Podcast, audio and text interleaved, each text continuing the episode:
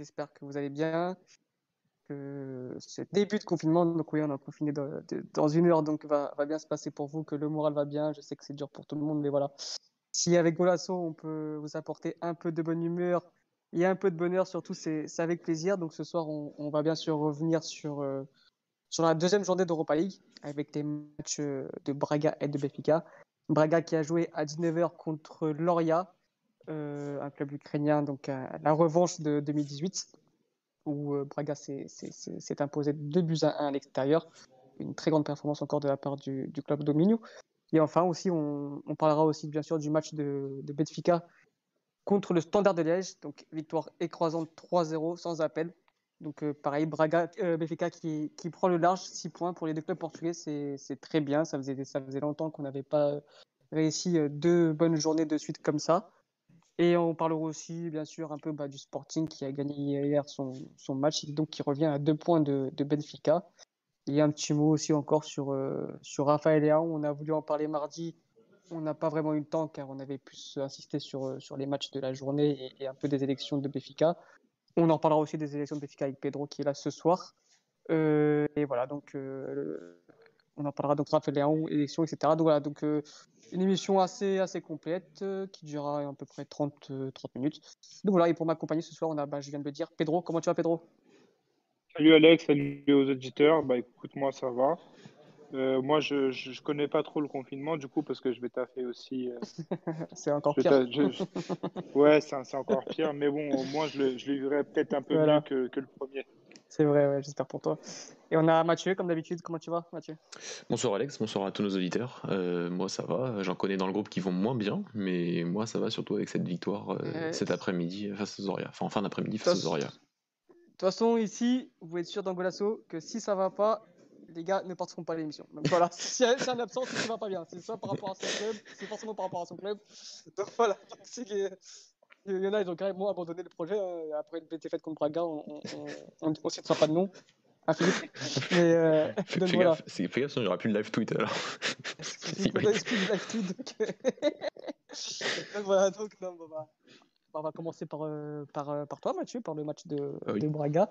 Comme j'ai dit en intro, Braga qui, qui, qui s'impose en Ukraine. Braga qui s'impose contre une équipe ukrainienne, c'est incroyable, c'était du jamais vu. Après 10 matchs contre des clubs ukrainiens, il y a eu, euh, je crois, 6-7 défaites. Si pas... Non, il y a eu 6 défaites. Comme ça, oui. Il y a eu 6 défaites, voilà, 6 défaites. Donc Braga n'avait jamais gagné contre un club ukrainien.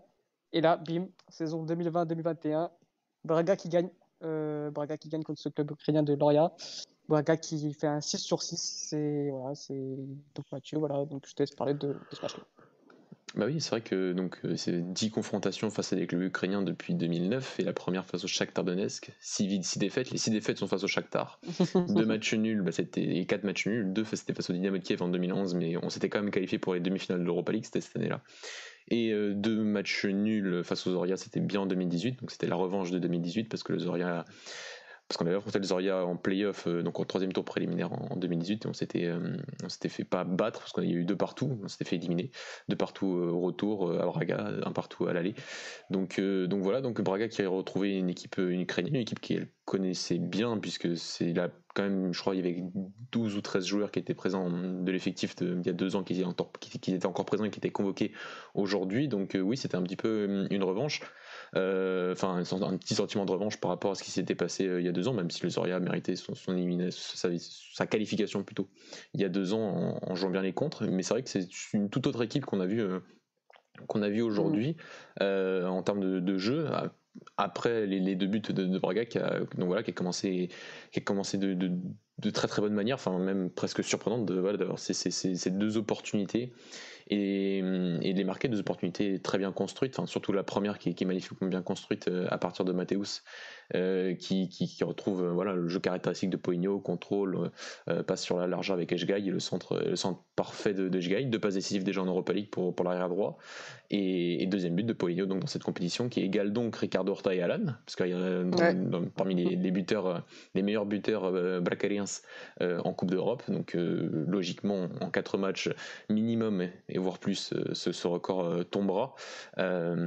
et tout de suite après, il y a voilà, 4 ou 5 minutes après, le, magnifique jaillissement de, Raoul, Raoul, Silva, qui était titulaire depuis la première fois depuis le match à Porto lors de la première journée, qui sert à un Gaëtan qui nous sort un, but extraordinaire pour sa première titularisation et pour ses 10 premières minutes mmh. avec le maillot bracalien. C'est un 2-0 qui arrive de façon voilà le premier but est quand même très bien construit et, correspond bien aux dynamiques de, mises en place par par et avant déjà euh, à Braga. Puis le, deuxième sur, une belle transition offensive magnifiquement bien conclue par Gaëtan. Et ensuite bah on a un, Braga qui qui a un peu plus de mal, enfin qui, enfin qui fait du mal, j'ai l'impression qu'il a reculé, qui a reculé un peu. je sais pas vraiment si c'était la gestion, je pense non. Ouais, mais je pense que volontaire. au bout, de, au bout d'un quart d'heure, 20 minutes, euh, la gestion, ça me gêne un peu de se dire ça. J'ai l'impression qu'ils avaient laissé peut-être un peu le ballon, un peu volontairement, parce qu'après il y a quand même deux trois situations de, transition offensive, de contre-attaque hyper intéressantes. Il y en a une de, de Poligno qui est servi par Moura euh, le long de la ligne de touche et qui, peut servir Ricardo Horta et qui le sert un peu trop tard. Euh, mais, mais sinon, il n'y a pas eu d'occasion. Enfin, il y a eu cette opportunité-là, c'était pas une occasion parce qu'il n'y a, pas a, a pas eu de tir de Ricardo Et c'est vrai que le Zoria euh, a, eu le ballon, mais euh, vraiment sa première occasion en, toute fin de première période.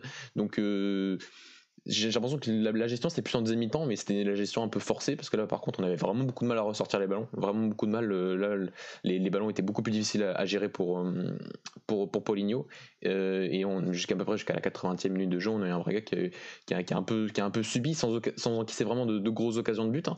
Euh, c'est ça, en fait, ils n'ont pas été dangereux. Enfin, voilà, la, la, stérile, quoi. Ouais, c'est ça, c'était la performance, la performance mmh. défensive a été correcte, très correcte même. Mmh. Mais c'est vrai qu'offensivement, Braga a eu beaucoup plus de mal à, ressortir les ballons, que ce soit en transition dès qu'on récupérait les ballons, ou même quand on avait un 6 mètres ou, ou une occasion comme ça pour, euh, pour pouvoir ressortir de derrière. Et là, on a eu beaucoup de, de jeux longs, beaucoup d'approximations pour, pour sortir de la pression du Zoria, qui était pourtant pas si intense que ça, mais qui est Mm. qui a quand même bien gêné Braga jusqu'à peu près jusqu'à la 80e. Et c'est vrai qu'à la fin, il y, a, les entrées en jeu d'André Horta et de, et de Yuri Medeiros euh, à la place de, des deux offensifs, hein, des deux 10, si on peut dire ça comme ça, Gaëtan et, Ricardo Horta. Et c'est vrai que ces deux entrées-là ont fait beaucoup de bien à Braga pour ressortir les ballons, pour être euh, beaucoup plus dans le camp du Zoria.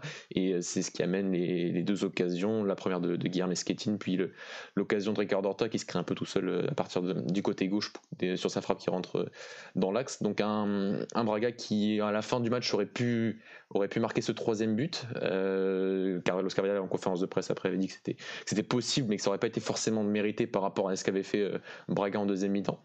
Et, voilà, après il y a ce but du Zoria dans le temps additionnel, euh, le temps additionnel qui était pourtant un peu dépassé déjà, sur cette frappe, euh, c'est cette frappe magnifique. Et Mathéus qui est battu, donc ça va, c'est dommage de ne pas tenir le clean pour une troisième fois consécutive. On en avait parlé en plus mardi sur, sur les clean sheets, Alex, et ça aurait été, c'était un petit peu, c'était un, petit peu dommage de ne voilà, de, de, pas tenir ce clean sheet. Mathéus qui pourtant fait un, fait un, fait un match solide dans, dans, son rôle de gardien et plutôt très bon dans son rôle de un peu de meneur de jeu très très reculé euh, comme il l'a fait sur le premier but hein. jamais à revoir c'est vraiment sa part de lui c'est vraiment certaines des actions caractéristiques où il est très fort dans ça et largement, largement le meilleur enfin il n'y a pas d'équivalent portuel dans, dans, le jeu par mm-hmm. rapport à ce niveau là mm-hmm. euh, donc voilà donc un Braga voilà un petit, un petit, petit résumé avec seulement 7 frappes 5 cadrés euh, et 1,2 d'expected goals pour 20 frappes, 4 cadrés du Zoria et 1,5 d'expected goals. Donc euh, un match euh, qui fait du bien, un match qui n'était pas totalement maîtrisé, enfin qui a été plutôt maîtrisé défensivement. De, la part de Braga qui aurait pu qui aurait pu qui, qui, voilà qui a quand même on va pas bien sûr la première performance un peu moins bonne dans le jeu sonner, l'alerte mais loin de là surtout qu'il y a voilà il y a un enchaînement de matchs comme surtout que c'était cohérent oui c'était surtout que c'était cohérent bien sûr c'était pas non plus, c'était pas n'importe Enfin, vous avez défendu, mais euh, c'était pas, il n'y avait pas des espaces de malade, c'était voilà, c'était solide, c'était cohérent. Je veux dire que je pense que c'était un plan de jeu, moi. Je pense que c'était un plan de jeu. Physiquement, c'était un, un, peu plus compliqué. Et voilà, peut-être que Carvalhal a dit, bah écoute, on, on, comment dire, on diminue le bloc, on, fait reculer le bloc, et on les jouer, quoi. Surtout qu'à 2-0, bon, bah tu, tu peux quand même euh, laisser voir. Donc, euh, non, non, loin de là, de, on va pas tomber évidemment sur des critiques pour un match où, où tu as, eu, euh, as eu moins de possession, ça c'est clair. Non, surtout que tu as, été cohérent, et c'est vrai qu'il y, a un enchaînement, il y, a, un enchaînement de match, un enchaînement de match pardon, euh, tout, de même, euh, tout de même dur. Voilà, enfin, lundi prochain, puis Leicester en Angleterre et Béfica à l'Estade de la Douche. Donc, donc non, on va pas loin de là cracher sur cette victoire, surtout que voilà, ça fait 10, 6 points sur 6. Face aux deux équipes qui étaient voilà les où on était on était favoris avant la rencontre, surtout face aux Zorya avec l'historique plus le fait d'aller à l'extérieur, c'est jamais c'est jamais simple. Donc une victoire de 1 plutôt bien très bienvenue et un Braga toujours aussi sérieux dans les compétitions européennes, surtout en phase de poule. Surtout que bon bah ça tombe bien parce que tu affrontes deux fois de suite de la Esther. C'est ça. Donc après, voilà, on va voir ce que fait le Zoria et la EK deux fois, euh, mm. voir s'ils s'entretuent un petit peu et qu'il n'y ait pas une équipe qui gagne les deux matchs. Ce serait plutôt bien. Euh, comme ça, déjà, peut-être qu'au niveau de la quatrième journée, ce sera déjà peut-être un peu plus ouvert pour Braga pour, pour, pour euh, atteindre cette, cette qualification. voilà, pas à la dernière journée comme, comme l'année dernière. Quoi. Mm, un petit mot. Pedro, tu veux dire quelque chose? Non, non, je veux juste dire que Braga reçoit deux fois sur la phase retour. Donc mm, c'est quand même un bon point et c'est important dans, dans ces phases de groupe-là. Clairement, clairement. Euh, un petit mot sur euh, Francisco Mora, Mathieu, qui a joué son, son premier match titulaire en, en, Europa League. Un joueur qui avait été prêté euh, la saison dernière à l'Académie Coimbra. Un joueur qui fait partie de la génération 99, double champion d'Europe donc en U17 et en U19. En U17, un je joueur qui hein. avait. En U17, je crois que si. Je suis pas sûr mais. Ah, je crois, je crois pas, parce que Trinquant n'était pas là. Euh, oui, vas-y. Attends, je vais essayer de retrouver ça plus tard. Et aujourd'hui, bah, qui, qui, fait un bon match. Qui fait un bon match. On sent que son prêt euh, de, de, l'année dernière lui a fait énormément de bien. Oui, après, il avait aussi la, lourde tâche de, de remplacer Galeno aujourd'hui, qui était indisponible, qui était, qui était blessé. C'est vrai qu'on n'était pas sûr qu'il soit, soit sur le banc, parce que Carlos Carvalho n'était pas optimiste hier. Mais il a été. Euh, mais, mais au final, pas de Galeno sur le banc. Il, lui a été ah, bien sûr, c'est pas le même profil. C'est vrai que là, c'est un gaucher sur le côté gauche, donc il a plus ce côté euh, quand même un peu piston, quoi, un peu ailier, qui, qui, va déborder, qui va, qui va devoir centrer. Donc il fait un match, il fait un match correct. Après, c'est vrai qu'il y a quand même encore une différence entre son niveau et celui Galeno. On va pas se le cacher, mais euh, mais ouais, je, je, je, suis content pour lui. C'est vrai que ça, c'est son prêt l'année dernière à l'Académie Coimbra a été plutôt, a été plutôt été correct, même voire bon. Euh, malheureusement, c'est vrai que la saison des deux s'est arrêtée précipitamment. Euh, mais lui a fait une bonne saison à Coimbra. D'ailleurs, c'est un peu le club qui est euh, venu chercher aussi d'autres joueurs de brigade de la formation, Fabiano et, et Leandro Sanca, pour cette saison. Donc, c'est un club un peu ami ces derniers temps en termes de prêt pour, pour les jeunes de la formation de Braga, puisque l'équipe n'est toujours pas en, deuxième division, on espère l'année prochaine. Et, voilà, donc ouais, il fait un match, il fait un match correct. je l'ai pas trouvé transcendant. Il y avait quand même quelques pertes de balles, quelques quelques approximations techniques, euh, mais tu sens que ouais, physiquement, par sa vitesse, il, peut apporter quelque chose. Et c'est vrai que c'est rentré euh, sur les derniers matchs, était aussi très positif lorsqu'il a toujours remplacé Galeno. Voilà, c'est un peu son, backup euh, un peu officiel. Et, aujourd'hui, il fait un match solide défensivement aussi. Il a été, il a été très, très respectueux des consignes. voilà, formé cette ligne de 5 quand il fallait. C'était surtout une ligne de 5 parce qu'on avait les latéraux du Zoria qui étaient qui était très haut et c'est vrai que cette, position de la ligne de 5, ligne de 4 elle se fait surtout en fonction de si un joueur à l'opposé euh, très très haut dans le couloir par rapport au modèle de jeu de Carlos Carvalhal. Donc euh, ouais c'est intéressant et c'est surtout rassurant parce qu'en pré-saison il y avait la concurrence entre lui et, et, Murillo Costa qui a été prêté au final à Mallorca en fait dans la pré-saison il a un peu gagné ce duel pour être un peu ce, ce, ce, numéro 2 euh, au poste de, de, piston gauche du côté de, de Braga et donc c'est c'est, je, suis heureux pour lui. C'est, c'est pas le joueur dans la formation que j'aurais cru qu'il, puisse euh, venir euh, enfin, tout de suite. En, enfin, il, c'est comme déjà un 99, mais, j'avais quand même bien plus d'espoir pour, pour Carmo et pour Trinka, n'en parlons pas. Il fait ils font partie de la même génération. Donc, euh, ouais, je, suis plutôt heureux. Il montre un, un, bon niveau et ça fait plaisir dans un match européen d'avoir deux, deux joueurs du Sporting Club de Braga formés au club dans, dans un match européen. Donc je te confirme bien, tu as raison, euh, il a commencé à jouer avec le Portugal quand U18 et non pas C'est ça. parce que je, sais que Trinquant n'était pas là et ça me, ça me choquerait vraiment que Trinquant euh, n'y soit en 2016 et, pas lui, et lui n'y soit pas et lui y soit. Donc, euh, je, rappelle, on, pour rappel, Trinquant, ni Trinquant ni João Félix étaient sélectionnés en U17. En 2016. Ah, pour, le, pour, le 17. et pourtant, c'est les meilleurs. Comme quoi. ça arrive. Donc, hein. euh, voilà. Voilà. Mathieu, est-ce que tu as quelque chose d'autre à rajouter sur, euh, sur ce match-là? Je voulais rajouter un petit mot sur Nicolas Gaëtan, qui a fait un, voilà, sa première titularisation. C'était euh, un petit événement. C'est vrai que nous, supporters de Braga, on attendait, attendait ça un peu avec impatience. Parce que voilà, c'était, c'était, c'est la recrue phare du mercato. Et malheureusement, il s'était voilà, blessé face au Féliens une semaine avant le début de la saison, un match amical au municipal. Et donc, blessure musculaire, 4 semaines à peu près euh, d'indisponibilité. Il a fait ses premières minutes aujourd'hui, 10 minutes, un but incroyable qui, démontre encore que ce, que, ce monsieur encore toute, euh, toute, sa technique et tous ses pieds. Donc euh, c'est plutôt, plutôt rassurant parce que voilà, il fallait toujours il faut être un peu rassuré par rapport à son expérience à Lille qui n'a pas été euh, fructueuse, même s'il a eu très très peu de temps de jeu en, quatre matchs seulement. Donc, donc avec aussi peu de matchs sur cette année 2020, il a montré un bon niveau, je trouve. c'est vrai que Carvalho l'avait dit qu'il n'était pas encore à 100% et qu'il avait un peu que 60 minutes dans les jambes. Et il a fait les efforts défensifs, il avait les efforts à la perte du ballon. Et, c'est vrai qu'au niveau du, du jeu, il a montré qu'il il avait encore toute sa technique, mais au niveau du jeu, euh, c'est pas dans ce match-là où je pense qu'on a pu voir tout, ce qu'il était capable de faire, parce que Braga n'a pas eu non plus euh, énormément le ballon, euh, surtout sur, les deux périodes déjà, parce que le Zoria a 57% de possession de balle sur tout le match. Et donc voilà, mais il a mis ce but, ce but qui, qui, le but du break et, de, de pleine de classe. Et donc c'est c'est vraiment euh, c'est assez rassurant et on espère le voir un peu plus. Euh, on, va, on, va, le voir surtout un peu plus, mais à 100%, ce sera, ce sera encore mieux, je pense. Ok, super. Bah, merci Mathieu pour ce, pour ce bon débrief. On va passer du coup au deuxième match de la soirée. Match qui commence à, 21h, donc euh, Benfica contre le Standard de Liège. Benfica qui s'est imposé 3-0, net et sans bavure, avec deux penalties, un premier but marqué par euh, Pizzi en tout début de seconde euh, de, retour de vestiaire, donc en seconde mi-temps. Euh, un autre penalty par Luca Walsmith, donc très bien tiré encore une fois, 2-0. Et ensuite le troisième but, un chef-d'œuvre de, de Pizzi, 3-0 voilà, ben, Benfica qui a fait le taf, Benfica qui a mis l'équipe type quasiment. On avec donc, on c'est vrai qu'on a oublié de dire la compo Mathieu pour Braga, mais on va la dire pour Benfica du coup, avec la Dimos, Diego, la première de Diego, Diego Gonçalves à droite en tant que latéral droit. La défense centrale habituelle, Otamendi, Vertonghen. À gauche, la première de Nuno Tavares aussi en tant que titulaire cette saison, si je dis pas de bêtises. Euh, double pivot, un, de, un milieu, enfin pivot, non, un milieu Gabriel Pizzi, à droite Pedrinho, à gauche Everton. Et en pointe, en attaque, la fameuse doublette Walt-Smith-Darwin.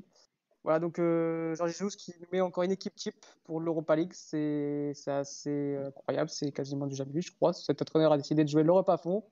Et ça, c'est tout bon. Donc, Pedro, je te laisse un peu débriefer ce match-là. Et ensuite, euh, parler de, bah, si tu es surpris par les choix de, de, de Georges Mendes, de, de, reconduire une nouvelle fois cette équipe type. Et enfin, si tu veux après nous, dire un petit mot sur euh, l'élection, la, réélection plutôt de, de, Luis Philippe Vera qui a été élu euh, président de, Benfica pour jusqu'en 2024. Donc encore 4 ans de mandat pour, pour Vira. Voilà, donc Pedro, je te laisse la parole.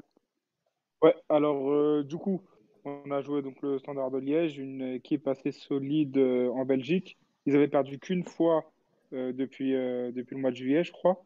Ouais. Et, et, depuis la défaite contre les, les, les Glasgow Rangers, c'est bah, la catastrophe. Ils ont perdu une fois en championnat et là, ils reprennent 3-0 euh, à la loose. Donc, euh, habituellement, c'est quand même une équipe assez solide, mais euh, là, ce soir, c'est comme tu as dit, c'était net et sans bavure. Et donc, du coup, il a encore mis l'équipe type. Mais ce que j'aime bien avec Georges Jules, c'est qu'il y a une équipe type sans équipe type. C'est-à-dire que il va changer 2-3 joueurs et tu vas pas trop le ressentir dans le 11. Par exemple, là, du coup, c'était Diogo oui, à droite. Mm. Euh, bon, à gauche, on n'a pas trop de, possibilités parce qu'on a eu la, blessure de Grimaldo, donc euh, Nuno Tavares va enchaîner, je pense. Mm. Et euh, on a eu la titularisation de Pedrinho à droite. Et, en fait, il a gardé la doublette. Je pense qu'il aime bien, il, il, aimait garder la doublette pour avoir des automatismes. Et, il pense. C'est vrai qu'on s'attendait peut-être à avoir un Seferovic et en fait, non, ils ont reconduit Darwin. Euh, pour, euh, donc, c'est vrai que ça montre les ambitions de Georges Jesus pour cette Europa League. Quoi. Ouais, clairement, et ça fait plaisir. Et c'était pas dans ses habitudes euh, les années précédentes quand il était à Benfica. Je me souviens qu'il a aligné quasiment l'équipe B et arrivé en huitième ou en quart de finale, il commençait à mettre les équipes cheap. Et, et là, là, ça se voit qu'il a faim et qu'il veut gagner tous les matchs. Quoi. Et c'est ce qu'on avait besoin de toute façon, de victoires et, euh, et, puis voilà, et même dans le jeu, ça se ressent. Euh, je pense que l'année dernière, euh, si on avait joué le Standard de Liège et qu'on aurait mis le penalty, je pense qu'on aurait et, et le jeu aurait été beaucoup plus équilibré. Alors que là, c'était vraiment une, domination totale. en première mi-temps, on a eu beaucoup de possession et je peux pas dire qu'elle était stérile parce qu'il y a eu quand même quelques phases offensives. Sauf que dans les 25 derniers mètres, c'était un peu compliqué parce que le standard avait bien refermé le jeu, donc il y avait très peu d'espace.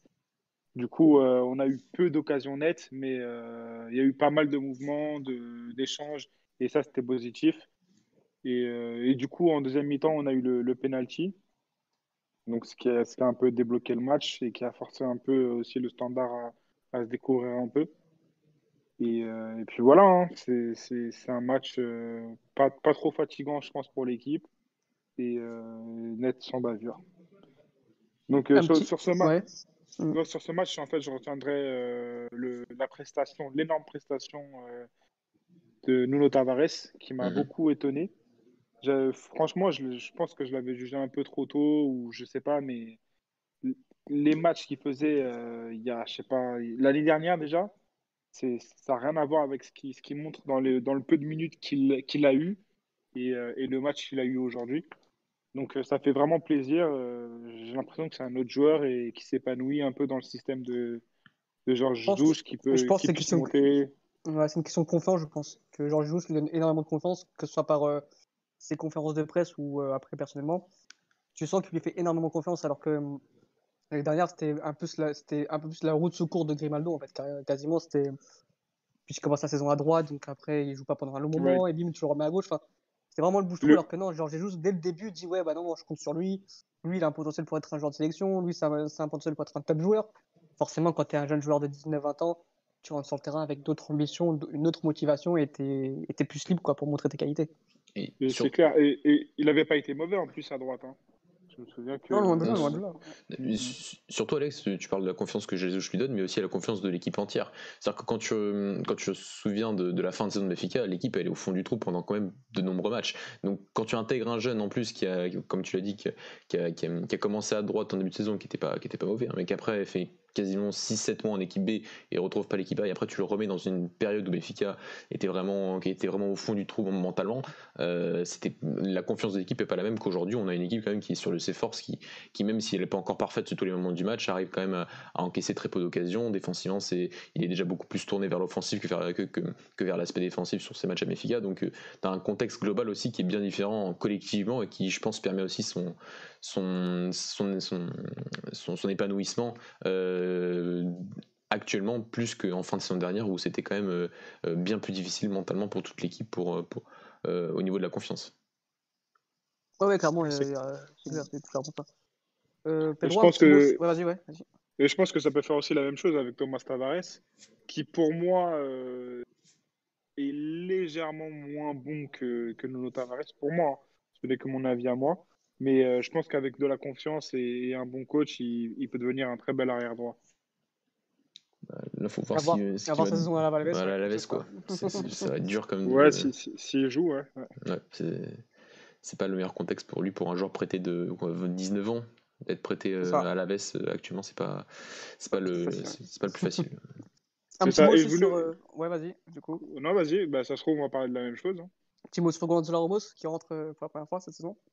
Ouais, bah, je m'y attendais pas du tout. Euh, je, voyais Jardel qui s'est chauffé à 20 minutes de la fin et lui qui était toujours assis sur le banc. Euh, et puis bah, il est rentré et ça fait vraiment plaisir. Bon, il n'a pas eu euh, beaucoup de ballons à jouer, mais euh, c'est toujours ça de prix, je pense. Et euh, il goûte un peu à l'équipe A et, je pense qu'il va lui faire confiance petit à petit et qui, qui, va, bien savoir l'intégrer dans, l'effectif. Je pense que s'il l'a pas redescendu en, en, en équipe B, c'est qu'il compte le garder avec Lara et le faire jouer par la suite. Sinon, ça serait vraiment euh, très bête de gâcher ouais. le, sera, le potentiel de ce joueur-là. Totalement incohérent. Même s'il est sûrement déjà trop fort pour la deuxième division, euh, ça, il vaut mieux encore qu'il joue en deuxième division qu'il ne joue pas. Qu'il ne joue pas. Donc, euh, ouais, clairement. il faut, je pense que s'il ne, fait, s'il ne le fait pas redescendre le week-end depuis presque un mois, il me semble, Alex. Euh, ça, ça, fait un mois, ça fait un, ouais, c'est ça. Donc, donc c'est qu'il, je pense qu'il a, qu'il a quand même quelques projets pour lui cette saison en équipe première. Voilà, en plus, on va bientôt jouer aussi un match de, de Coupe du Portugal. Donc, euh, je pense qu'il il débutera ce match-là et, on verra ce que ça donnera. Mais je voulais aussi souligner le, le bon match de Pizzi, ou même plutôt un peu la deuxième période qui a été, qui a été meilleure. Euh, je l'ai trouvé un petit peu plus à l'aise euh, dans l'axe, en position 8. D'habitude, avec Gabriel, c'était pas top. La doublette ne, ne fonctionne pas très bien. Aujourd'hui, c'était beaucoup mieux. Et je pense que ce, ça va aller de mieux en mieux au fur et à mesure. Mm. Et, et, je tenais aussi à saluer aussi sa, comment dire, de bah, d'avoir laissé le, le penalty à Luca Waldschmidt. Euh, ça, prouve aussi qu'il pense, euh, pense au groupe et euh, qu'il pense pas qu'à ses stats. Et, et, ça fait plaisir. Et d'ailleurs, il a été récompensé par un but après. Donc, ça, tout ça, ça fait plaisir. Et je voulais aussi dire que j'étais un peu, un, un peu déçu. C'est un grand mot, mais Everton, j'en mm. attends beaucoup mieux quand même. c'est, depuis quelques matchs. Ah. Après, il est cramé. Hein. Il est cramé. Il fait, il fait les 90 minutes. Il sort quasiment jamais. Et euh, ça s'est vraiment ressenti sur la deuxième mi-temps. Il a été inexistant. Bah, c'est vrai que moi, c'est vrai que ouais, j'attends quand même. Enfin, je je, l'avais pas vu énormément jouer au Brésil. Ce serait mentir de dire que j'ai que j'ai vu plus de 10 matchs. C'est faux. J'en avais vu quelques-uns, bien sûr. Mais c'est vrai que j'attendais un joueur beaucoup plus virevoltant, beaucoup plus que. Il a fait un moment dans, dans, dans son mi-temps où il rentre dans la surface et le défenseur le rattrape bien. Mais c'est vrai que pour l'instant, je reste un peu sur ma fin, donc on va pas tomber dans les critiques. Ouais, encore une fois, c'est un jugement à l'instant T. Hein. J'attendais peut-être un peu mieux. C'est vrai qu'il est en difficulté depuis 2-3 matchs, même un petit peu plus où tu sens que physiquement il est cuit et puis ses voyages au Brésil n'arrangent pas, ça c'est clair.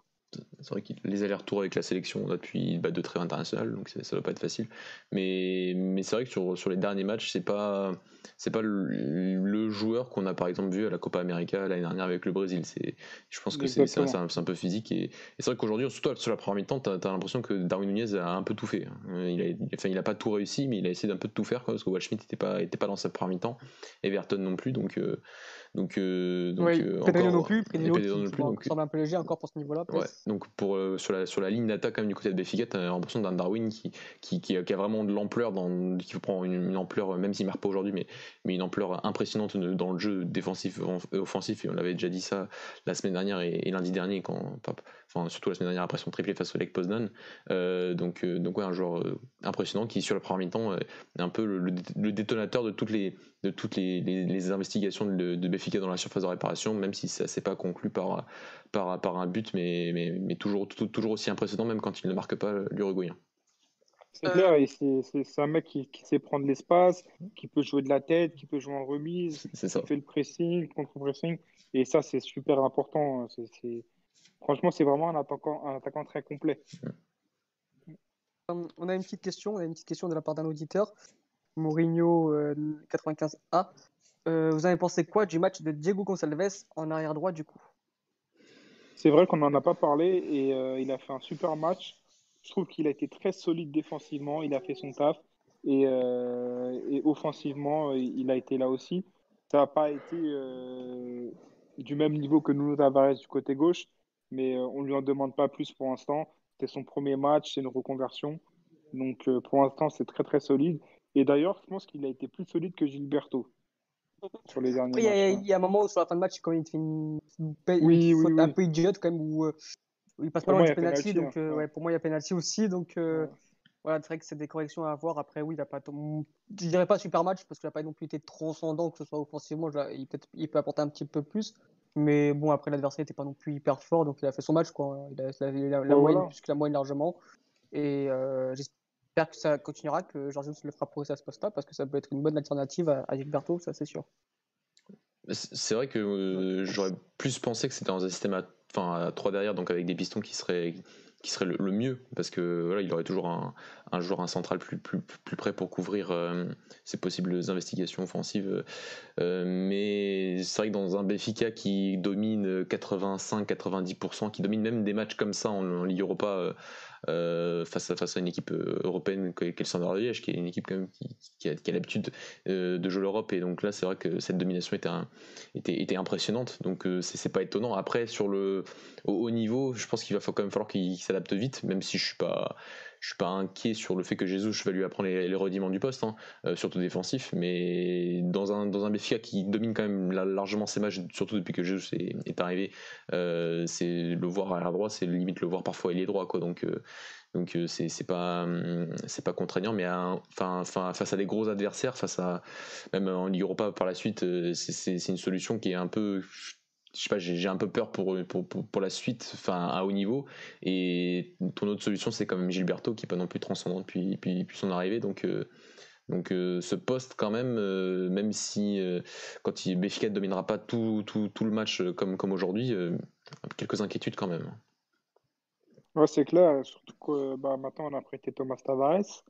Mais bon, on a toujours quelques jeunes, mais je pense pas qu'ils intégreront l'équipe 1. Bah, c'est vrai que j'ai du mal à voir Philippe Cruz intégrer l'équipe d'ici là. Il y a encore moins Jean Ferrer.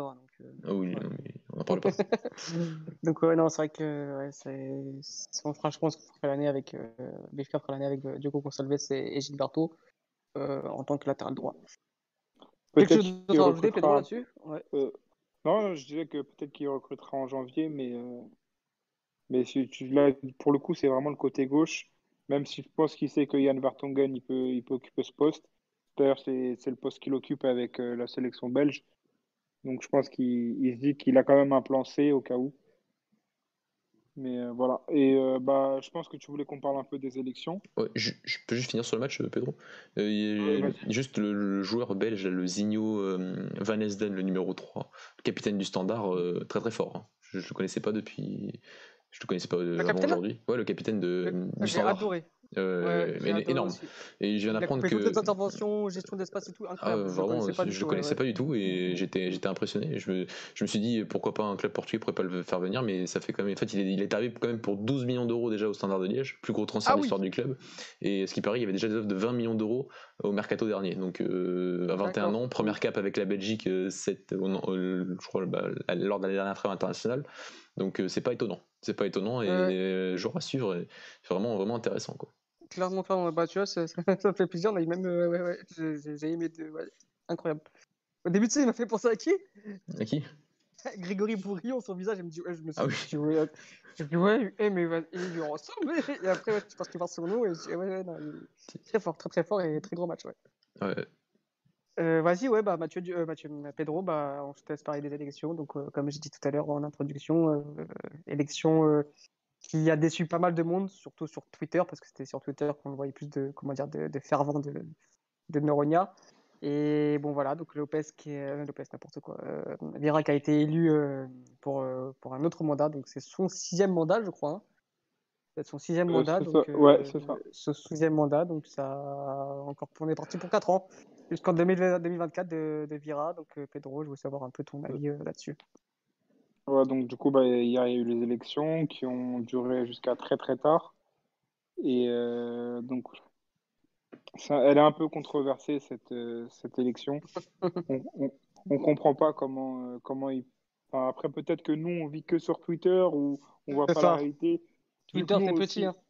C'est ouais, c'est petit. Twitter, c'est petit. Euh, mais euh, voilà, on s'attendait quand même à, plus de, de, rivalité côté euh, Nord-Nord et, euh, et puis voilà, enfin, moi je parle pour mon cas, j'étais un peu déçu. Euh, je pensais vraiment qu'il y, avait, euh, qu'il y avait quelque chose qui se passait avec les supporters de Benfica, que ce soit bah, du coup les supporters français, euh, euh, supporters en France. où je voyais qu'on était tous en osmose, on voulait la, la même direction pour le club. Et même au Portugal, ça commençait un petit peu aussi. Et, euh, et c'est là où on voit que voilà, la vie, ça ne s'arrête pas à Twitter et, et qu'il y a quand même beaucoup de, de gens qui ont voté euh, Vieira. Même si je pense que tout, tout n'est pas très clair. Comme, euh, ouais, je pense que vous avez dû voir euh, les, les, vidéos qui tournaient un peu partout ouais. dans les casages de Benfica où les urnes étaient emmenées par des voitures non identifiées, par des personnes non identifiées. Mm -hmm. Et donc après, on ne sait pas ce qu'il qu advient de, de, tout ça, quoi. Mais euh, c'était vraiment. Euh, c'est louche. Ouais, ouais, ouais. j'ai l'impression que c'était l'élection du délégué de casse, quoi. C'est très, amateur, c'est très amateur. Euh, pour, clairement, ouais, c'est ce que je voulais dire, ouais. Ça représente pas le gros club qui est, qui est Benfica. C'est vrai que c'était très amateur, j'ai l'impression de. Ouais, des, des, ouais, ouais, délégués de classe, quoi. C'était. Bon, vas-y, j'allais. Non, mais déjà le matin, le matin où tu. Où... Ah, le, ici, site. On a qui le site qui bug, ou carrément, je pense qu'il y avait des, sociaux qui... des non-sociaux qui pouvaient rentrer dans le site. Enfin voilà, à partir de là, mm-hmm. comme a dit Mathieu, euh, au bout d'un moment, tu, tu, tu, tu, coupes les élections. quoi. C'était de l'amateurisme, mais quand, quand, tu es un grand club comme Benfica qui a des milliers de sociaux dans le monde, tu ne peux pas tenir de telles élections comme ça. Et, et, et, ouais, après le soir, quand tu vois que les mecs partent avec des urnes dans des voitures bizarres avec des, jeux, des, des, des mecs non identifiés, tu tu dis, bon, bah, quand même, que ouais, c'est assez bizarre. Après, voilà, on va, on va pas tomber dans le complot ou quoi, on va essayer de, quand même rester un peu plus dans, le football. Mais euh, je pense que oui, Vira, c'est surtout les, les, comment dire, les plus de trentenaires, les, les, les, les, on va dire, les darons, ouais, les, plus vieux qui, qui ont voté ces, ce, ce, ce, ce, président-là parce que, voilà, parce que pour eux, c'est la personne qui a relevé le Benfica, c'est la personne qui, qui a remis Benfica dans le bon chemin, c'est, voilà, c'est, cette personne-là, il va peut-être voulu refaire confiance et c'est eux qui ont le plus grand nombre de voix. Donc, à ce qui peut, voilà, donc euh, si tu es sur chose depuis longtemps, tu as 50 votes. Et Lopez et Noronha, je veux dire, No- Lopez, euh, Noronha, c'était plus, voilà, c'était plus les jeunes d'aujourd'hui, de- de- des réseaux sociaux, etc. Et ces jeunes-là avaient droit qu'à un vote. Donc, forcément, je pense que c'est là que ça s'est fait la différence. Ouais, clairement. Mais bon, là, le, le projet de Vieira s'essouffle. Ah. Euh, le, projet sportif, hein, parce que le projet financier, je pense que il est au top de sa forme. hein. Mm. Euh, lui, il, il voit, il voit que par les millions. Mais euh, voilà, je, suis- je suis vraiment très déçu de ces, de ces élections. Je me dis comment autant de supporters peuvent vouloir le, le, le mal du club à ce point pour voter pour lui. Je, je sais pas, c'est. Après, on, on sait ce qu'on perd, mais on sait pas non plus ce qu'on gagne. C'est ça. Les, les élections, c'est toujours comme ça. Euh, toujours tout est beau, tout est rose quand, il y a des programmes. Mais euh, là, ça me paraissait vraiment sincère. Et euh, généralement, quand on a ce feeling, on, on se trompe pas, quoi. On a une petite question qui est pas du tout par rapport aux élections, mais qui, qui nous posée sur YouTube. Quelles sont les équipes que Benfica vont affronter avant le match face à Braga? Euh, alors là, j'ai pas le calendrier Ouais, en tête. t'as les- les Rangers et-. T'as, ouais, t'as les Glasgow Non. Rangers. Il parle de. Ouais, si, ouais, Benfica, ouais, c'est ça. T'as les Glasgow Rangers, Euh, ouais, on, non, on va à Boa Vista. c'est ça. T'as Boavista, ouais, le- Boavista, le- Benfica, Benfica Rangers et ensuite Benfica Braga, c'est ça. C'est ça. ouais. Ok. Donc, Ouais, le calendrier est pas facile. je, je parle juste un mot sur les élections, Alex? Bien sûr, bien sûr. Parce que c'est vrai que je, je suis pas socios de Benfica, mais je suis socios euh, de Braga, donc euh, un jour peut-être, euh, en étant à l'étranger, j'arriverai à voter, à voter pour mon club. Donc il faut dire quand même que c'est quand même un privilège, je trouve, pour les socios de l'étranger de pouvoir voter pour ces élections. Donc ça c'était un point à noter. Ces élections, c'était quand même un fiasco. J'ai trouvé que c'était un fiasco. Mais vraiment, vraiment, je suis. Mais Ouais, pas, mais- de mais- L'amateurisme. mais pas qu'hier en fait. Parce que j'ai du mal à, quand même à comprendre qu'il y ait autant de gens qui ont voté pour Luis Felipe Vieira, beaucoup de gens quand même, alors que ce monsieur a quand même refusé d'avoir un débat, d'avoir euh, privatisé la Benfica TV à ses propres fins, c'est-à-dire pas de débat, donc euh, pas, de, pas, de, pas de confrontation d'idées ni rien. Euh, un, un président qui, qui, qui hier nous met, fait enfin fait en sorte met un site. Parce que je parle pas des, urnes parce que les urnes bon ça fait vraiment complot. Mais mais, mais le site internet de pour, voter à l'étranger c'est c'est de l'amateurisme. C'est Enfin, c'est moi qui me connais un petit peu en, en informatique et en code, c'est n'importe quoi. C'est quoi ce truc? Enfin, c'est, enfin, c'est même, tu vois, je suis même un peu surpris, tu vois, que que, que Jean-Laurent Lopes à la fin ne, enfin, ne contestait même pas un peu les élections, quoi. C'est ce que j'allais dire. j'ai trop bon perdant. Ouais, bon il a été, très très bon perdant. Ah, Ouais. Peut-être que c'est aussi pour pas créer la tension au sein du club, tu vois. Se dire euh, créer une polémique et que ça aille encore pour pour, euh, pour quelques quelques quelques semaines. Enfin, ça, ça peut si, tu contestes et tout, ça peut ça peut aller loin, quoi, la polémique et tout. Donc je pense qu'il a voulu être été être euh, bon perdant. Euh, mais il a fait, en tout cas, de l'extérieur, je trouve que c'est quand même un, candidat qui a fait une super campagne parce que je trouve que c'est c'était pas facile. Parce que là on est en fait on n'est pas vraiment en politique. C'est à dire que t'es pas un parti d'opposition. Tu, tu peux pas pas c'est pas comme si t'avais un parlement où tu pouvais débattre toutes les semaines et, et tu pouvais confronter des idées. Là ça fait quatre mois qu'il est un peu réapparu pour pour ces élections. Il, il s'est représenté en juillet. Et, en quatre mois c'est quand même dur de- d'être un candidat de, de, fait, de montrer d'être un candidat aussi crédible. C'était un peu l'inquiétude. Je pense qu'on avait dit même bien avant. On avait dit avec avec Dany que que ok t'as des élections dans, dans quelques mois mais tu votes pour qui? Pour Igor Jassil euh, on a bien vu que son, son projet est bancal et qu'il a fait 1,64% des voix. Donc il aurait peut-être fait sûrement plus hein, s'il n'y avait pas eu euh, Jean-Laurent Lopes. Mais, mais, mais donc je trouve qu'il a fait une super campagne pour un. qu'il est- que sans lui, il n'y aurait pas eu vraiment cet exercice démocratique du côté de Béfica. Donc euh, sa communication a été, euh, a été, superbe. C'est vrai que c'est peut-être le côté un peu Twitter et un peu réseaux sociaux où il, été, où il était très bon, mais son score, euh, son score officiel est quand même très bon. Son score officieux, on le connaîtra, on les connaîtra jamais parce que je pense qu'il a peut-être sûrement fait plus de votes que ce qu'on veut le dire. Donc, euh, donc voilà. Après, un peu déçu du côté, euh, c'est la seule fois où je me présente. Tu vois, je me dis que euh, Ouais. en quatre mois, c'est quand même compliqué de renverser. euh, un président qui est là depuis 17 ans. Tu vois, donc si, tu, si, tu, si tu te montres déjà sur ces élections que pendant 4 ans tu te présentes, enfin tu t'es pas forcément à être dans, dans, la communication sociale au Portugal tout le temps, mais que tu participes à des débats, que, tu, que tu te fais inviter pendant, pendant 4 ans et que tu arrives à un peu démonter si ça se passe mal du côté de Béfica avec ce dernier mandat de, de Lucien ce dernier mandat, hein on l'espère. Hein. Euh, on verra qui mettra à sa place. Hein. Mais, mais voilà, je, suis un, peu déçu de me dire que c'est. S'il pensait vraiment qu'en 4 mois il allait renverser tout ça, c'est, je trouve que c'est un petit peu naïf. Quoi. Mais que, que, si tu te mets 4 mois plus un mandat 4 ans pour essayer de contester un peu ce qui se passe, bah, tu aurais eu peut-être un exercice démocratique encore plus fort euh, dans 4 ans du côté de Béfica. Et que là. Ouais, mais. Oui, vas-y, Pedro. Non, si je peux me permettre de te couper. C'est euh, le chou de Biel, il a dit que c'est le dernier mandat qu'il faisait, sauf si éventuellement Benfica euh, arriverait euh, en 2024 ou 2025 en ayant la possibilité d'être penta. Et là, il reverrait sa décision, mais apparemment, ce serait son dernier. D'accord, mais tu as quand même l'impression qu'il veut mettre la personne qu'il veut à sa place et que sur Costa.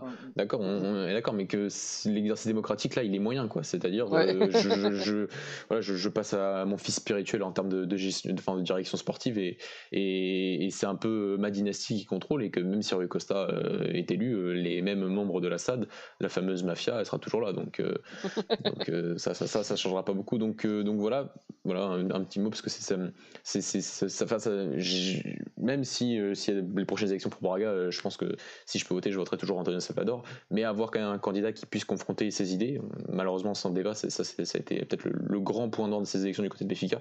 Euh, c'est quand même intéressant parce que si on a cette chance qui n'est pas toujours une chance, je trouve, de, mon point de vue, mais, qui, est de fait de pouvoir voter pour sa direction sportive en tant que supporter, euh, bah, que l'exercice démocratique soit respecté jusqu'au bout, et, et c'est ce qui aurait pu mieux se passer du côté de Béfica durant ces élections. C'est surtout qu'on avait, euh, comment dire, on avait l'impression, et surtout je pense que c'était plus que l'impression, que Noronia était un vrai pur béfiquiste, ce qui n'est pas forcément le cas de, ah, de Vira. Non, ce qui n'est pas, absolument pas le cas.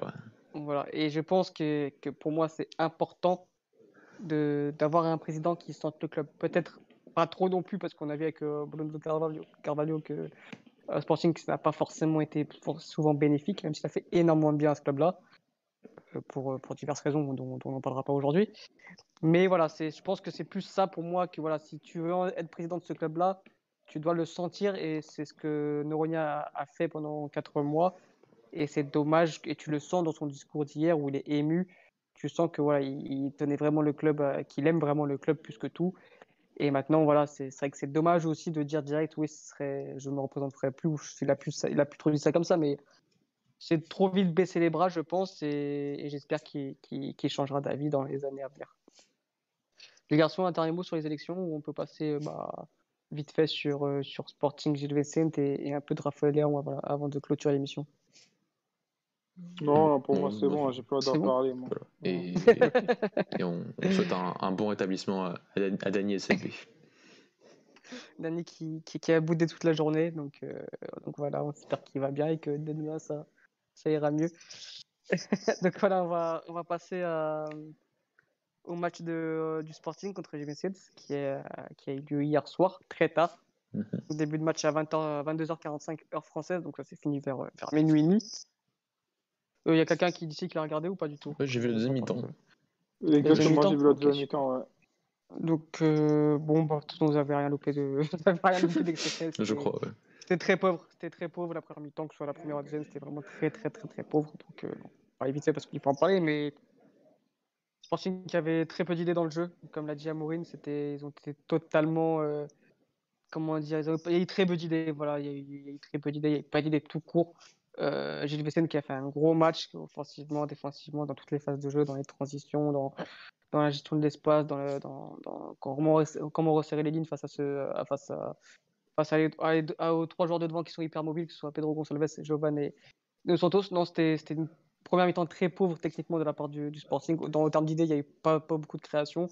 Et ensuite, à deuxième mi-temps, bah, pareil, hein, on est resté sur le même, euh, sur le même fil du, du, match. Donc après, il y a eu euh, donc qui, qui, comment qui, qui ouvre le score de, de, façon très méritée sur un coup de pied arrêté. Euh, et ensuite, bah, c'est un point positif pour le Sporting. C'est que le Sporting aime plus perdre Le Sporting refuse la défaite maintenant depuis, depuis Amorin. Et, et tu finis très bien les matchs. Ça fait plusieurs fois que bah, contre Porto, contre, contre, oui, contre Aves, non pas contre Aves, mais contre Santa Clara, où il marque à la fin du match. Donc Porto, il marque à la fin du match. Contre Santa Clara, ça marque à la fin du match. Et là, pareil, encore une fois, Sporar à la 80e qui égalise. Et ensuite, on a ce, comment dire, cet éclair de génie de, de Braga, surtout, qui nous trouve une passe euh, superbe cachée sur Thiago Thomas qui, qui, marque ce, but, malgré qu'il ait fait une mauvaise rentrée, il marque quand même ce but salvateur. Et ensuite, un, super but encore de Pedro Gonçalves à la toute fin de match, à la 97e, je crois. Donc, euh, donc voilà, donc, euh, un Sporting qui, même en jouant mal, gagne. Un Sporting qui refuse la défaite. Donc, ça faisait pas mal d'années que, que, ce club-là n'avait pas fait un, aussi beau début de saison. Comme on l'avait dit mardi, il faut revenir à la saison 2017-2018, à l'époque de Georges Jesus, qui avait fait un 15 sur 15. Et là, aujourd'hui, euh, le Sporting d'Amorin, en 2020-2021, fait un 13 sur 15. Donc, Sporting qui revient à deux points de Benfica, le leader. C'est bien, c'est, ça sera peut-être pas suffisant pour être champion cette année, parce qu'il y a quand même des, des, des manques, y, a, un Benfica clairement au-dessus. Mais on continuera à se foutre de ma, de ma bouche tant qu'on veut, mais je suis persuadé que le Sporting avec Amorin est sur le bon chemin. Les garçons, je vous laisse euh, euh, parler de, ce match-là, surtout la deuxième mi-temps, du coup, si vous l'avez vu, si vous avez quelque chose d'autre à rajouter sur ce Sporting Gilles Vicente. Oui, si, je peux, si je peux commencer, c'est sur la première mi-temps avant le but, il y a une frappe du Sporting. Une frappe, c'est, la, deuxième mi-temps est d'une pauvreté. Euh, je suis, d'accord sur le début de saison, il est indéniable en termes statistiques, c'est-à-dire en termes de points. Tu as été sur 13 sur 15, tu as fait un match une face à Porto, mm. tu pas perdu. Euh, là, tu es sur quand même trois fois, tu prends des points au mental. Et encore face, à, Santa, encore face, à Santa Clara, euh, c'est une grosse boulette de Marco. Euh, sinon, là non plus, t'es pas en train de. Enfin, tu pousses, mais c'est un peu comme hier, quoi. tu pousses, mais c'est stérile. Et donc, les, les, victoires au mental, ça, certaines victoires au mental te font gagner les championnats, mais tu gagnes pas les championnats en gagnant qu'au mental. Donc, c'est pour euh, ça que ce sera compliqué pour. Tu, tu, tu, parles des 15 sur 15 en 2017, mais au final, le Sporting a fini troisième encore cette année-là. Donc, mm. c'est sur le, modèle de jeu d'Amorine sur le début de saison. L'équipe, comme, comme on l'a dit, mentalement, est elle, a l'air sacrément costaud, comme elle était assez forte quand il était à Braga, ça c'est vrai. Mm. Ça c'est un truc euh, qu'on avait déjà expliqué hein, d'ailleurs par rapport à, cette préparation qu'il avait fait avant de commencer sa carrière d'entraîneur par rapport à la préparation mentale de ses équipes. Donc ça on, l'avait déjà noté.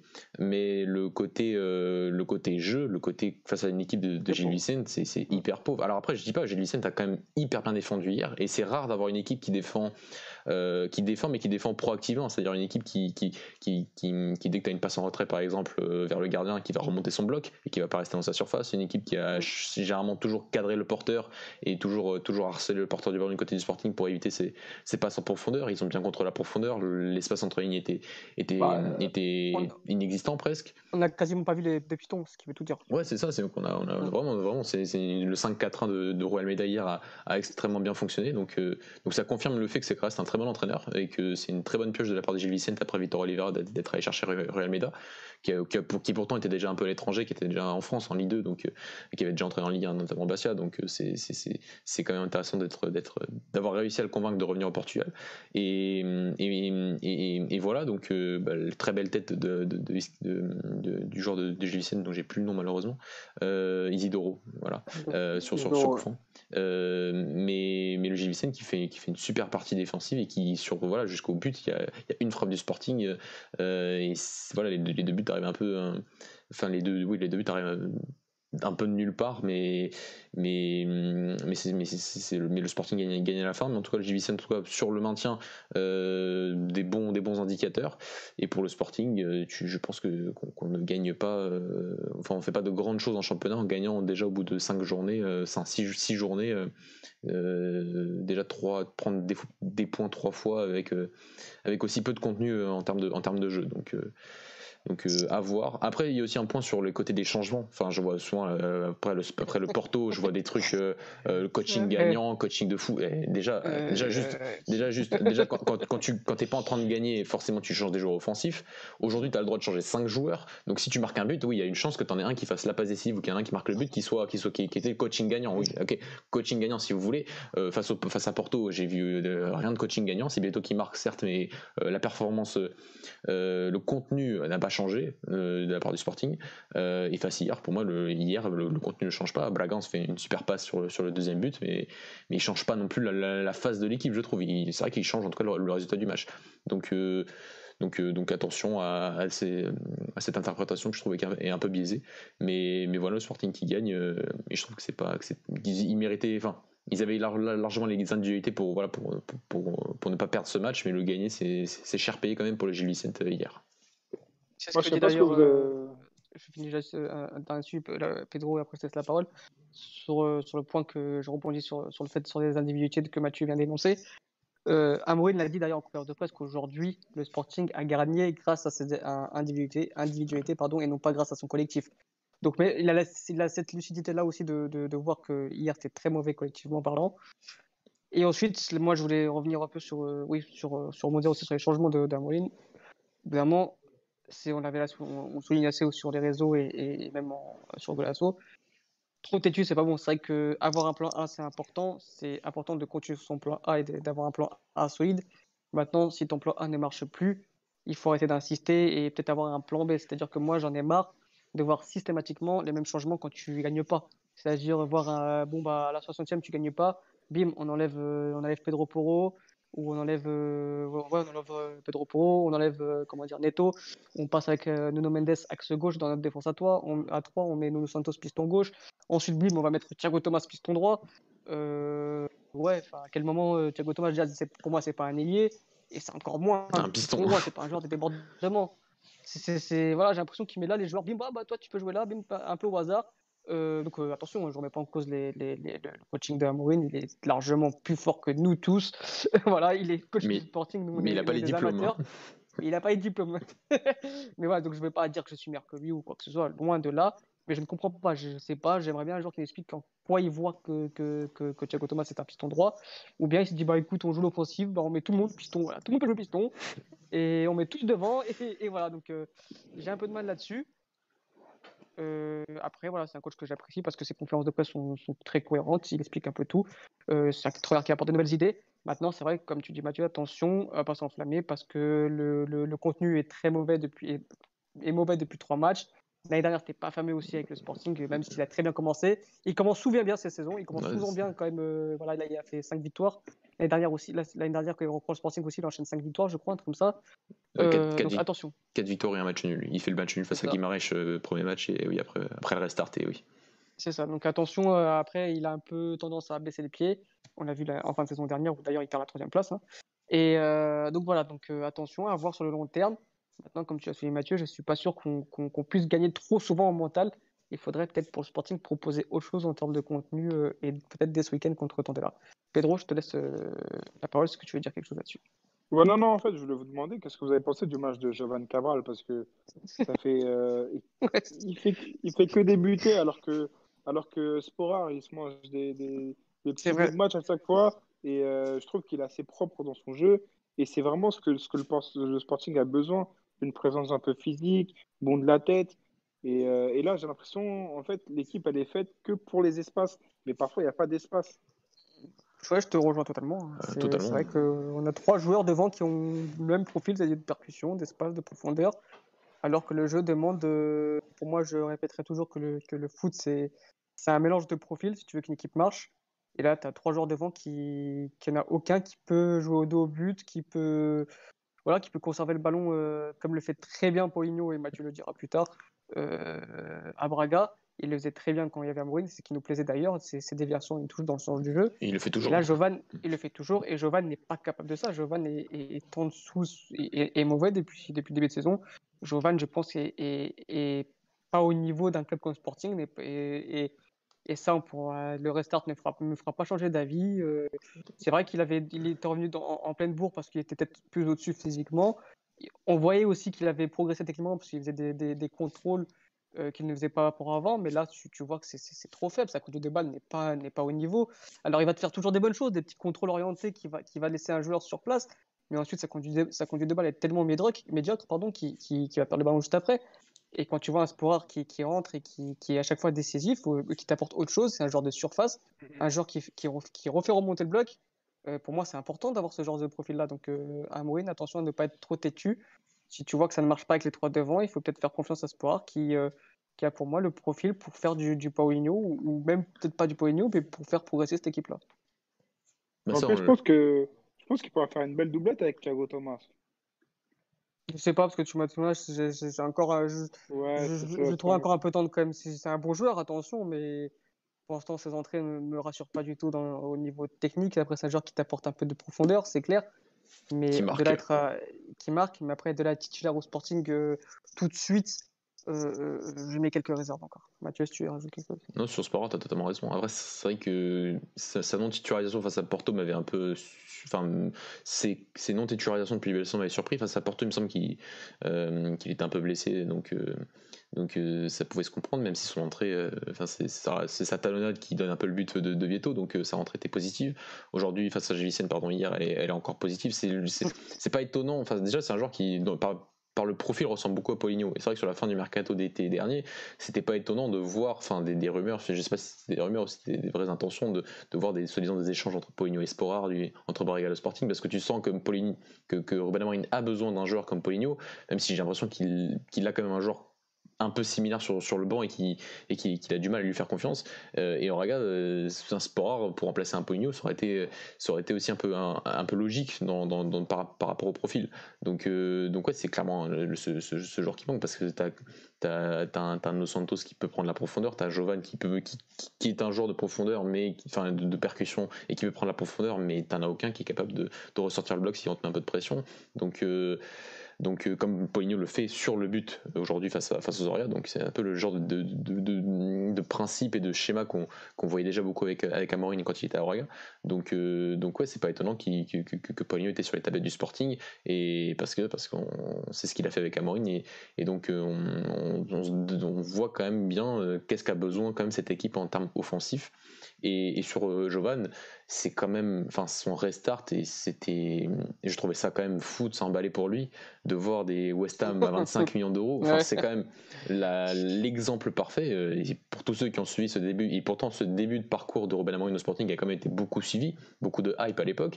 Pareil, donc Jovan était en, était en forme, c'est quand même l'exemple même de la surperformance, quoi, d'un joueur qui, qui va au-delà de ses capacités parce que tu as un contexte un peu favorable par rapport à son, par rapport à ses qualités physiques euh, sur, sur, sur les starts et déjà la fin de saison est poussive et ce début de saison est, ultra poussif. Alors c'est pas un joueur que que, que, que, je déteste, hein, loin de là, hein. euh, mais je trouve que l'emballement qu'on avait après le restart était, était un peu surévalué et, et que et qu'aujourd'hui bah, ça, ça, ça, se voit, même s'il n'est pas aujourd'hui mis dans les, dans les meilleures conditions pour pouvoir s'exprimer, c'est vrai. Pedro, quelque chose à rajouter sur le Sporting ou sur euh, quelque chose d'autre euh, sur ce, sur ce thème-là? Bah, bah, en fait, en début de saison, j'avais un peu de doute sur le, les capacités de Nuno Santos à, à s'imposer. Et j'ai l'impression que, que c'est quand même une belle satisfaction. Bien sûr. Euh, même si parfois il fait des matchs un, un peu moins bien, mais j'ai l'impression qu'il fait toujours la petite passe décisive ou qu'il met toujours son petit but. Et, et ça, c'est important. Donc, euh, ça, c'est un vrai plus pour le Sporting et, euh, et pour Pedro Gonçalves aussi. Je pense que c'est une, une, belle trouvaille. Mhm. C'est un joueur qui, qui, sait un peu tout faire, qui s'est passé, qui s'est frappé, qui a, une, qui a la lucidité de, de, dans le dernier choix. Et, euh, et c'est vraiment très important aussi pour Sporting. Je pense que c'est deux, deux très belles recrues. Et, euh, et, voilà. Et je pense aussi que c'est une erreur d'avoir euh, laissé partir Luciano Vito. Parce que bah, pour moi, pour moi c'est clairement une erreur. C'est un joueur quand même distingué. Et euh, si le joueur est, est, mis dans les bonnes conditions, je pense qu'il peut faire beaucoup de dégâts en, Liga NOS. Sauf bah, que le problème, c'est qu'il n'en a pas fait. Quoi. C'est que... Après, oui, c'est vrai que le contexte n'est forcément pas bon. C'est vrai qu'il n'était pas forcément tout le temps dans les bonnes conditions. Mais pour moi, je veux... on va pas pleurer son départ. Enfin, je ne suis pas supporter de Sporting, loin de là, mais je vais pas pleurer son départ. Quoi. Enfin... Il m'a pas impressionné plus que ça, on va dire, sur, sur, en Liga NOS. Mm. Non, non, je comprends, mais après, il y, y, y, a des joueurs comme ça qui. Euh qui sont distingués et qui n'arrivent pas à mhm. s'imposer, bah, je pense à, à, mon cher Raoul de Thomas. Hein, c'est quand même. c'est vrai, c'est Toujours en deux. Hein. Ouais. Ouais. ouais, non, mais ouais, quel, quel, regret, ou euh, ne serait-ce que Facundo Ferreira. C'est ça, c'est ça. Il marquait quand même beaucoup de buts en Ligue des Champions. Euh, c'était un joueur euh, déjà. Et il n'a pas réussi à s'imposer. Ouais, il y a des joueurs comme ça et qui n'arrivent pas. Qui arrivent pas. Ouais. La Ligue H, la Ligue est trop difficile. Pour certains Trop, trop de niveau. Trop, trop compliqué. Trop compliqué. Euh, on va passer vite fait sur le dernier thème. Ça fait déjà une heure d'émission, donc on va, on va revenir euh, encore une fois sur, sur Rafael Leao. Pourquoi? Parce que encore un but pour, euh, pour notre, notre jeune Portugais ce soir en Europa League. Il est en pleine bourre, donc il marque encore ce soir sur une merveilleuse passe de Diago Dallo, qui marque aussi d'ailleurs sur ce match-là. Donc voilà, je voulais moi revenir un peu parce qu'on avait, on voulait en parler euh, mardi, mais comme je dis, euh, c'était trop long, donc on a voulu couper l'émission un peu plus rapidement. Donc j'en profite aujourd'hui pour, euh, pour qu'on, tous les trois pour qu'on puisse reparler de, de ce joueur qui, qui est en pleine bourre, qui, qui, montre tout son talent, qu'on avait déjà présagé, qu'on voyait déjà chez des jeunes, qu'on, qui a confirmé un peu à Lille. voilà, c'est un joueur je le répète qui vraiment s'il se met la tête à l'endroit et quand il a envie, c'est vraiment un crack mondial. Euh, maintenant, à voir de ce qu'il veut faire de sa carrière. Et, est-ce que, à votre avis, il peut continuer à performer et encore à progresser dans ce, dans ce Milan-là et ensuite peut-être pour aller encore plus haut plus tard et ensuite arriver à notre, à notre chère sélection? Euh, Je vous laisse euh, parler de Rafael Leao en, quelques mots, si quelqu'un veut commencer. Bah, moi, je vais bien commencer. Vas-y, bah, bah, pour moi, Raphaël c'est euh, le problème, il est plus mental que, euh, que technique ou physique. Euh, j'ai l'impression que c'est que quand il veut, en fait. C'est par, c'est par fulgurance. Et, et, là, il a l'air de, de, bien s'intégrer dans le groupe. il commence à gagner une petite place dans le 11. Et je pense qu'il est très apprécié de, de Zlatan Ibrahimovic, qui, qui va beaucoup l'aider, je pense, mentalement à se construire et, et avoir eu un peu ce ce, ce, mentor. statut. Ouais, voilà. Il a un mentor avec Zlatan, ouais. Exactement, c'est son mentor et, j'ai l'impression qu'ils sont un peu dans, dans, le même délire, un peu euh, pas arrogant, mais euh, euh, si arrogant en fait. c'est un peu ça. je, je, vais trouver un autre mot, mais je pense que c'est le, le, meilleur mot pour, pour, pour, les, pour décrire déjà Zlatan et, et, ce que peut devenir un peu Raphaël Leao techniquement, ça se voit qu'il est au-dessus. Il est rapide, technique. Il a quand même euh, ce, ce. Comment dire Ce. Ce coup de rein ah oui. voilà, c'est ça. Qui, qui, qui, fait des différences et qui peut, euh, qui peut même, même sur des passes, quand tu vois les, les petits extérieurs qu'il met et tout, c'est pas, pas tous les attaquants qui peuvent faire ça. Et, et, euh, et je pense qu'il a encore une petite marge de progression et qui peut être intéressante aussi pour pour la sélection. Mathieu, Mathieu, tu veux rajouter quelques, quelques mots là-dessus sur Rafael? Ouais, parce que j'ai vu son match, son incroyable match face à la Roma, euh, c'était lundi dernier. Euh, donc, euh, donc oui, comme l'a dit, comme vous l'avez dit tous les deux, c'est clairement dans la tête que ça va se jouer. Même si encore footballistiquement, il y a encore des choses à, à progresser. Enfin, il y a a une certaine marge de progression encore dans la prise de décision, dans, pas mal de trucs, mais on sent que ce développement-là peut se faire naturellement, mais atteindre le, les sommets se fera par la tête, par le mental. Alors, c'est pas le jour le mieux entouré de la terre, loin de là. Euh, donc, euh, donc ça, c'est pas que ça laisse peu d'espoir, mais, mais c'est pas le truc qui rassure le plus. Euh, après, il a la chance d'être enfin dans un Milan qui, sur les dernières années, était dans sa meilleure période. Ça, c'était pas gagné d'avance hein, quand il arrive l'année dernière. Donc, euh, donc euh, j'espère qu'il va en profiter. C'est vrai que je pense que c'est surtout Zatan aussi, hein, du côté du Milan AC, qui a un peu changé, euh, qui a un peu mis les têtes à l'endroit dans, cet effectif. Et, lui, par la même occasion. Après, c'est vrai qu'on a quand même l'impression qu'il choisit un peu ses matchs toujours. là, face à la Roma, face à l'Inter, il est, il est, excellent. Là, il, fait, il a marqué aujourd'hui comme. il a marqué aujourd'hui, Alex. Ouais, ouais. Ouais, il, ouais, ouais, il marque un but. Il marque, il marque un but. S'il rentre à mi-temps, il marque juste après. C'est ça, donc euh, donc euh, c'est pas c'est pas le c'est c'est c'est un, un, match européen donc euh, donc c'est plutôt plutôt intéressant. Mais mais ouais, c'est un, un, son développement passera par enfin le fait qu'il passera d'un joueur qui restera peut-être un éternel espoir ou, un, ou toujours un joueur qui qui fera les mêmes choses ce sera et, entre ça et euh, le, top joueur qui pourrait être ce, ce, ce, joueur au, mental et, sûrement à l'entourage qui, qui l'a pas forcément pour le mettre dans les meilleures conditions. Donc euh, donc voilà donc euh, attendons. C'est vrai que s'il continue sur ces performances là vis-à-vis de l'Euro 2021 si s'il continue à faire des performances aussi abouties et aussi décisives, comme il l'a fait sur, ce dernier mois de compétition, ça va quand même être difficile de ne pas lui trouver une place dans, le groupe. Voilà, surtout que c'est un joueur qui peut jouer dans l'axe, qui peut jouer sur le côté gauche, euh, qui joue sur le côté gauche d'ailleurs actuellement il en assez. Donc, euh, donc euh, en plus c'est un joueur polyvalent devant, devant. c'est un joueur qui, qui s'adaptera parfaitement au 4-3-3 ou 3 offensifs de Fernando Santos. Donc sur le profil, ça, peut être bien. Maintenant, il faudra montrer la régularité parce que je, pense qu'il a quand même eu certains pics, hein, notamment à Lille où il aurait pu être appelé, notamment sur la sélection de mars 2019, où il était, a eu un, petit pic de premier pic de performance à un bon niveau. Donc, euh, mais je pense que Santos attend surtout des, performances régulières de sa part et c'est ce qu'on attend tous. S'il arriverait quand même à, atteindre ce, point d'être en sélection et d'être vraiment régulier, lui plus euh, des joueurs comme Jean-Félix, plus un, garçon comme Francisco Trinquin ou un Bernardo Silva, il y a quand ce sera, encore un profil différent pour la sélection, un profil hyper intéressant, polyvalent. Et donc, euh, donc on espère qu'il atteindra ce, niveau pour, pour, pour être un, joueur majeur, euh, on l'espère, de, la sélection dans les années à venir. Est-ce que cette euh, polyvalence ne serait pas préjudiciable ou un défaut pour, pour lui en fait Parce que c'est vrai que c'est un joueur qui, qui, peut jouer partout, comme je l'ai dit, qui peut jouer ailier gauche, qui a d'ailleurs été formé ailier gauche. D'ailleurs, il gagne, il gagne l'Euro 17 et l'Euro non, l'Euro 19 voilà.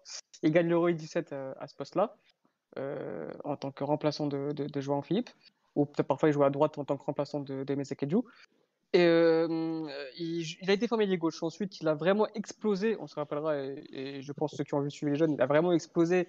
Ensuite, euh, en U19, U18, à un poste d'attaquant. En U19, on se rappellera, en, en, vraie pointe, en tant que numéro 9 son pic de forme, c'était clairement quand il jouait 9,5 derrière, euh, je sais plus qui, c'était au Sporting. Base Dost, il me semble. Hein. Euh, ouais, voilà. et où il, te fait des, ouais, il, fait des rentrées, etc. Et, donc on... et après, derrière, il joue encore 9, 9 euh, tout seul à Lille. Et en fait, voilà, c'est moi, je sais je, je, je, pense que son meilleur poste, c'est 9,5, c'est derrière un attaquant qui plus. Il a besoin de liberté un peu Rafael C'est pas un joueur qui peut rester en pointe, qui, qui va fatiguer les attaquants, un combattant, etc. Pour moi, c'est un joueur qui a besoin d'avoir de, de, l'espace, de, de, bouger sur le, tout le fond de l'attaque. Maintenant, on voit qu'il performe vraiment en tant qu'ailier. Moi, j'ai une question, c'est où vous le voyez déjà euh, vraiment réaliser sa carrière, tout, l'ensemble de sa carrière, et est-ce que euh, sa polyvalence ne peut pas être un défaut? Parce que du coup, en sélection, ouais, ok, mais euh, à la place de qui? Donc voilà, c'était mes deux questions un peu sur, sur ce sujet-là, sur Raphaël bah, Vas-y Mathieu, vas-y Mathieu après Pedro. Sur, sur, sur, la, sur la sélection, pour moi, en sélection, la polyvalence n'est pas un défaut. Après, sur mhm. le, le, fait de, dans sa carrière, de qu'est-ce qui, qu'est-ce qui, est-ce que ce sera vraiment un, un défaut, je, je, je, sais pas. C'est vrai que le côté, euh, le côté 9,5, en fait, il faut quand même avoir. Il faut, là, par exemple, Mirassi peut pas jouer dans ce, dans ce, dans ce schéma-là. L'entraîneur joue pas comme ça, donc euh, il a pas de. Il y a, il a, ni deux pointes, ni un, ni un 10 derrière lui. Même si Nouglou est un peu plus haut, mais tu peux pas te, tu peux pas, tu peux pas te passer de lui. Donc, euh, donc euh, je, le fait que s'il affronte, si, en changeant d'entraîneur, tu as un entraîneur qui, qui le met pas dans. qui, qui a pas tout simplement ce poste dans son, dans son modèle de jeu, il faut quand même qu'il performe quelque part. Et, et, le fait de le voir là performer au poste d'ailier gauche me rassure. Après, ça dépendra des choix de Kier qu'il fera, parce que malgré la perte du Milan AC, je suis pas certain que ça soit une période euh, qui va, que cette prospérité va durer longtemps et qu'il sera, il sera, il sera, il aura, s'il continue comme ça, il aura des intéressés et donc au fur et à mesure de sa carrière, au fur et à mesure des entraîneurs qu'il aura, euh, voir où est-ce qu'il pourrait être, pourrait être placé en fonction des différents entraîneurs qu'il aura, c'est, ça peut être aussi intéressant de, voir cette polyvalence. C'est, un, un, peu difficile à dire encore aujourd'hui, je trouve. Mais son, but aujourd'hui, son but d'aujourd'hui, je te laisse regarder la vidéo après. C'est en neuf. Un vrai but d'attaquant. il attaque l'espace au bon moment. Euh, et il a un appel excellent et il te marque après ce but bah, qui, n'est pas compliqué à mettre, mais c'est vraiment euh, l'attaque de l'espace dans le bon moment. c'est vraiment un but de neuf. Ouais, mais déjà, même à la Coupe du Monde du U20 l'année dernière, euh, où il est où il est positionné, il est en neuf, euh, il t'acheta sur le côté côté gauche, il t'attaque encore sur le côté droit. Et même en neuf, il avait été il avait été bon, même si Portugal était, était, sorti en phase de groupe. Euh, moi, je l'avais plutôt trouvé très intéressant dans cette attaque de la profondeur. Après, c'est face à des joueurs du même âge que lui, et donc forcément, c'est pas là, c'est vrai qu'il avait quand même une certaine avance. Il avait déjà une saison comme de hmm. en, en, A avec avec Lille, donc donc c'est c'est un, un, peu dur. Moi, je trouve que quand même que la polyvalence, sa polyvalence d'un point de vue purement sur son papier est, intéressante pour, pour sa carrière. Euh, après, euh, euh, c'est vrai que en plus il a performé surtout sur quasiment tous les postes. Hein. Il, il, était bon, il était bon en neuf, là il est bon ailier gauche. Mm-hmm. Au Sporting il était bon à côté d'un attaquant, donc mm. donc mais bon sur des petites, enfin pas assez longtemps, pas assez régulier. Ça, je pense c'est plus mm-hmm. le côté régulier qui qui, qui, qui, qui manque avec lui. Pour moi, qui manque qui manque à Raphaël Léon pour, pour, pour être enfin un genre de sélection et être considéré comme le prospect euh, qu'il mérite euh, actuellement euh, dans le football européen. Pedro, euh, qu'est-ce que tu as à dire sur ce propos-là? Euh, ouais, non, après, ça, ça dépend vraiment du choix du club et du coach. Quand tu vois, par exemple, Diogo Jota, euh, je pense pas que sa polyvalence soit un défaut pour lui. Du coup, c'est plutôt une qualité parce que Fernando Santos peut l'utiliser en pointe à gauche, à droite. Et Mhm. pareil pour Klopp qui adore faire ça aussi avec, euh, avec ses joueurs devant. Donc euh, voilà, ça, ça va vraiment dépendre de, de- du, du futur coach. Mais je pense que pour lui, c'est toujours mieux de jouer à plusieurs postes qu'à un seul poste. Il aura plus de, De il choix. aura plus de, ouais, plus Mhm. de choix et plus de minutes de, euh, à jouer. euh, ouais. Tu vois ce que je veux dire? Ouais, ouais, je vois, je vois totalement. Du coup, ouais, c'est vrai qu'il peut, il peut boucher un peu les trous un peu partout. C'est vrai que s'il se contentait de jouer qu'un seul poste, ce serait peut-être un peu plus compliqué pour lui d'avoir du temps de jeu. C'est vrai que je vous rejoins un peu. Euh, d'accord. Bon, bah les garçons, est-ce que vous avez quelque chose d'autre à rajouter sur ce thème-là? Euh, Non, moi, moi, non. Ok. Donc on va passer aux mentions spéciales si vous en avez, Mathieu. Mention spéciale. La mention spéciale, elle sera pour les clubs portugais en Europe, euh, ce de mercredi à jeudi, euh, trois, matchs, trois victoires. Euh, Donc, euh, donc euh, même le fait de n'avoir que trois clubs sur cinq euh, nous pénalise un petit peu.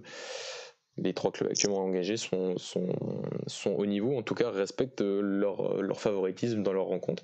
Euh, Ça va être plus compliqué, je pense, pour, pour Braga la semaine prochaine face à Leicester. Donc, euh, donc euh, prendre les points qu'il faut prendre, c'est bien. Donc voilà, comme la semaine dernière, on avait dit que ça avait été bien, cette semaine c'est bien. Et c'est c'est aussi dans, dans les contenus qui sont, qui sont intéressants, euh, même si Porto n'a pas été extraordinaire. Mais, mais voilà, voilà, c'est. J'allais dire, là, on- actuellement, on- vu qu'on a que trois clubs, on va se contenter surtout aussi des victoires et des points pris en- à l'UFA, même si les Russes ont quand même fait trois défaites. euh, J'ai pas vu le qu'est-ce qu'avait fait le, je crois que c'est le Sparta qui est encore en Ligue Europa. Euh, Attends, attends que je regarde. Faudrait regarder, mais je sais qu'en en Ligue des Champions. Ah, c'est le CSK, oui, pardon. Je sais pas ce Ouais, qu'a c'est fait le le CSK. Euh, ils ont fait 0-0. 0-0, On se donc fait ça 0-0? fait un match nul et Ok. trois défaites pour les Russes. Donc, euh, donc voilà, dans ce petit mano à mano, le Portugal, malgré, malgré le fait d'avoir que Ah oui, contre la Rome. Ah non, non, non. Non, c'est non. C'est Sofia qui a contre Rome. Ouais, c'est ça. Euh, Euh, 0-0, ouais, c'est Dynamo Zagreb. ça- Ouais, c'est ça. 0-0, C'est ça. Donc, euh, donc voilà, donc euh, c'est plutôt, euh, c'est plutôt bon signe, même si la, la route risque d'être euh, être encore longue pour, pour être sûr à la fin de la saison de conserver cette, euh, cette sixième place au coefficient UFA.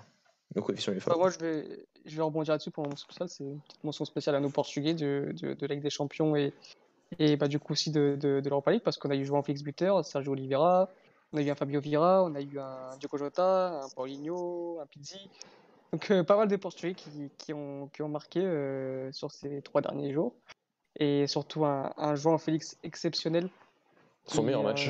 son meilleur match, je crois, oui. Je- euh, avec Chichico, ouais, et, et vraiment un, un joueur exceptionnel, on, on- on le répétera sans cesse.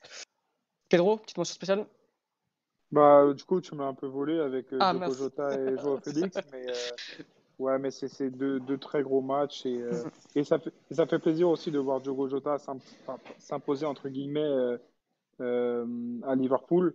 Je pense que c'est le quatri- quatrième homme de la ligne d'attaque et, Sûrement. et, dès qu'il y a un blessé ou un suspendu, bah, il, il va rentrer.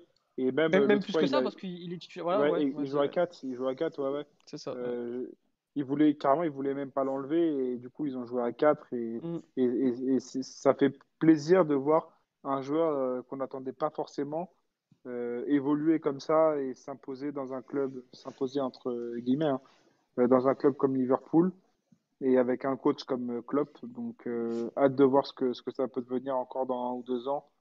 Et voilà, petite mention Ok. spéciale pour lui.